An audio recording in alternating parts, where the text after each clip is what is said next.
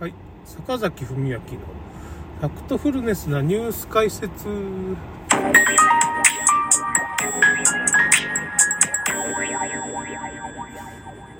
日はいろいろ思いついちゃってから、まあ、ラジオばっかしやって、あ、まだ赤だったです。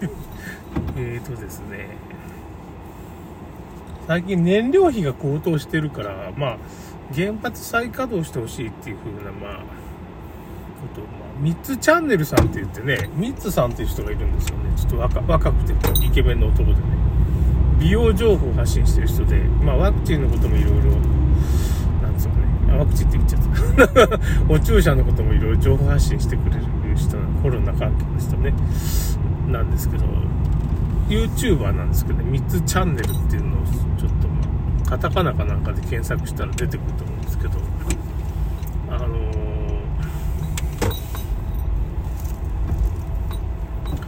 3つチャンネルでその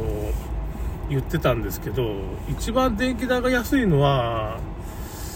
やっぱし実はエアコンらしいんですよね。あ電気代っていうかまああの暖房器具みたいなんで一番経費が安いのはなんだかんだってエアコンなんですよね。で灯油っていうのはまあ灯油とかストーブっていうのはまあなんつうのか。まあ確かにあったかいんですけど、その、部屋全体を温めるわけじゃないんで、でエアコンはなんていうのか、部屋全体温まるし、一回温まるまでにちょっと時間がまあかかるんですけど、逆に言ったらその、温めたらなるべく消さずにね、その、入り切りしてたらちょっとお金かかるんで、みたいなことを言ってましたね。だから、まあ電気一辺倒になるのもいけないしガスとか灯油みたいなのもこういろいろ使ってみて経費がどれぐらいになるかみたいなねちょっとやった方がいいかもしれないっていう話ですね。そういうことはこれこの前話したような気がするけどな。あとなんか最近ねその太陽光発電が結構なんていうのかねその流行ってるとか自作のね自作で太陽光発電とあとポータブル電源って言ってねその電気を充電するような電源がねその最近充実すぎてちょっと高い器具なんでしょうけどね何十万30万とかするやつだけど。それに電気をまあ蓄電しとけば太陽光発電それで結構な器具、エアコンとかも逆に賄えるような大型の蓄電池っていうのがね、ポータブルのができたんです、最近。それを結局ね、あの、車中泊っていうか、軽自動車を改造して、なんかキャンプカーみたいにしたり、車中泊できるように、まあ断熱材入れたりとか、まあ、ベッドみたいなマットを引いてね、寝るみたいなのが最近流行ってる。僕も今度軽自動車買ったらそのそういうね、キャンピングカーみたいにちょっと改造しようかなと思ったりしてるんですよね。もしくはそういうのを買うと。いろんなところにこう、フリマ販売っていうかね、なんかその、牛すじカレーを作って持っていくとか、まあそのなんかいろいろ、そういうことをやったらいいんじゃないかなと思ってね、なんか売りに行くとかね。体のその、なんていうのかな、その、まあそういう健康も考えてちょっとフリマとかに復活しようかとか。昔そういうまあビーズって売ったりねしてたんでね。ビーズっていうかスワロフスキービーズっていうブランド。スイスかなんかのブランドビーズみたいなのがあるんですけどね。これ女性の方は知ってるとか手芸店でよくまあ、まあ、一時期流行って今は今ちょっと下火なんかな流行ってるんかね。だからあれ手芸店ではね、1粒15円ぐらいするような、そのスワウスキビーズが、まあ最近ね、値段下がったかな。ネットではまあ、もうちょっと安く売ってて、5円か6円ぐらいで仕入れて、だからその、店が15円なんで10円ぐらいで売ってたんですよ。そんなの結構売れてね、クリーマーケットで。300円ぐらい売り上げがあって100万ぐらいなんていうか、利益が出るような感じだったんですけど、経費はね、小さ小さい経費とかあんまり考えてないんでね、僕は結局その三宅さんっていう人がいて、その人相場してね、株で生活する人がいて、その人からお金援助してもらってそういうビーズをだったり、僕だけじゃなし、インターネット部門とか、まあ、店舗販売部門みたいなのがいて、まあ、インターネット部門はまあ、なんて、この前この話したか な？なんていうかな、その、すごい値段が厳しいんでね、ちょっと、5円で買って7円で売るみたいな厳しい状態だって、なんかその、再起不能になってね、まあ、廃人みたいになってましたね。あんまり物が売れないって利益が上がらないしっていう風な話になってね。だから、ね、そういう企業って大変なんだなって思いましたね。そういう。別にそのお金は三宅さんっていう人が、まあそのオーナーみたいな人がいて、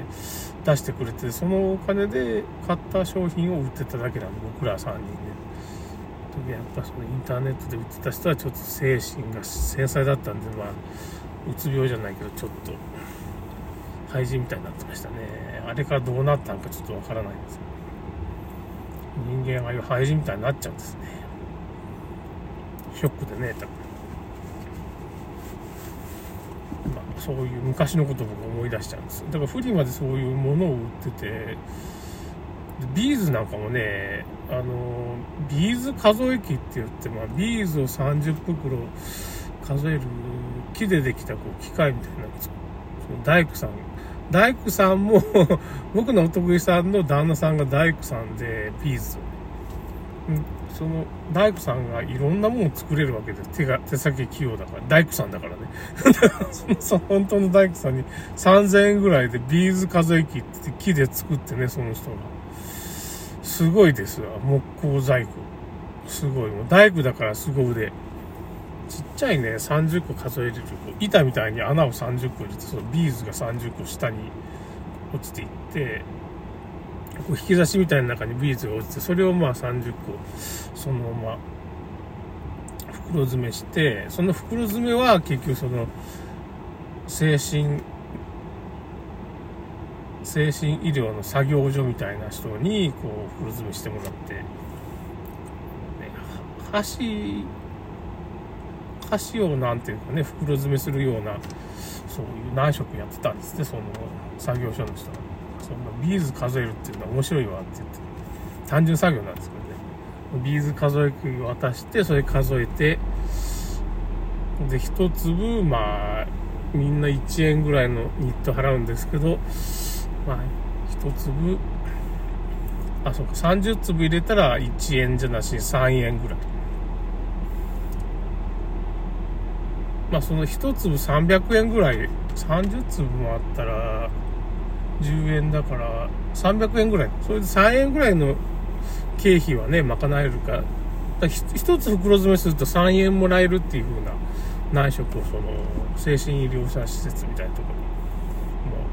う岡山県の倉敷の福祉協議会っていうところに行ってね、そういうなんか内職してくれるとこないですか？って福祉の作業所でね、そんなそこをなんか教えてもらって、そこで手そういう人たちに手伝ってもらって作って、まあ、袋詰めしたやつをまあフリマで売るみたいなことやってました。自分一人じゃちょっとできないからね。アルバイトみたいな人もね雇えば今人間いろいろねいくらでもね仕事を広げれるんですよ。だから今日牛すじカレーの人も牛すじカレーの起業家みたいな人ですよね。だからそのもう店舗を持たずに自宅で作って寸胴にこうカレーを入れて500食、1日500食売れちゃうわけですよ。で、まあ、利益率どれぐらいなんだろうね。まあ、50%だとしても、500円が500食って言、ってことは、1、2、500かける500、え、500かける500。5、25。1、10、100、1000万、10万。25万か。そんなもんかな。まあ、25万。あれ？ちょっとあんまり儲からないか。500食だから、1101000、まあ、10、25万だから。半分だったら12万か。1日で12万円利益が出るのね。25万は売り上げなんですよ、っていうのはなかなかなもんで、それが、うーん、500、500そう、25万ってで、結構なもんで、それをまあ毎週、こう出店していくと、いろんなところで。なかなかすごい。もうなんか店舗販売してるそっちの方が、店はあるんだけど、